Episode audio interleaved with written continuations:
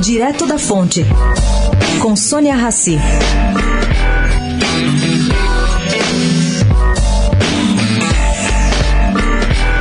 A vontade de alguns parlamentares em editar versão da PEC permitindo a reeleição de Rodrigo Maia e de Davi Alcolumbre ano que vem depende da volta do plenário presencial no Congresso.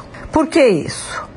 É que esse tema é polêmico e ninguém quer correr o risco do assunto vazar em alguma das sessões virtuais em meio à pandemia. O presidente do Senado disse que a PEC de guerra foi a primeira e a última desse porte a ser votada virtualmente. Bom, a Constituição, caro ouvinte, veda a reeleição para o comando das duas casas na mesma legislatura. Tentativas anteriores de mudança não avançaram. Agora, pelo que se apurou desta vez, a articulação teria o reforço de ministros do Supremo Tribunal Federal a conferir. Sônia Raci, direto da fonte para a Rádio Eldorado.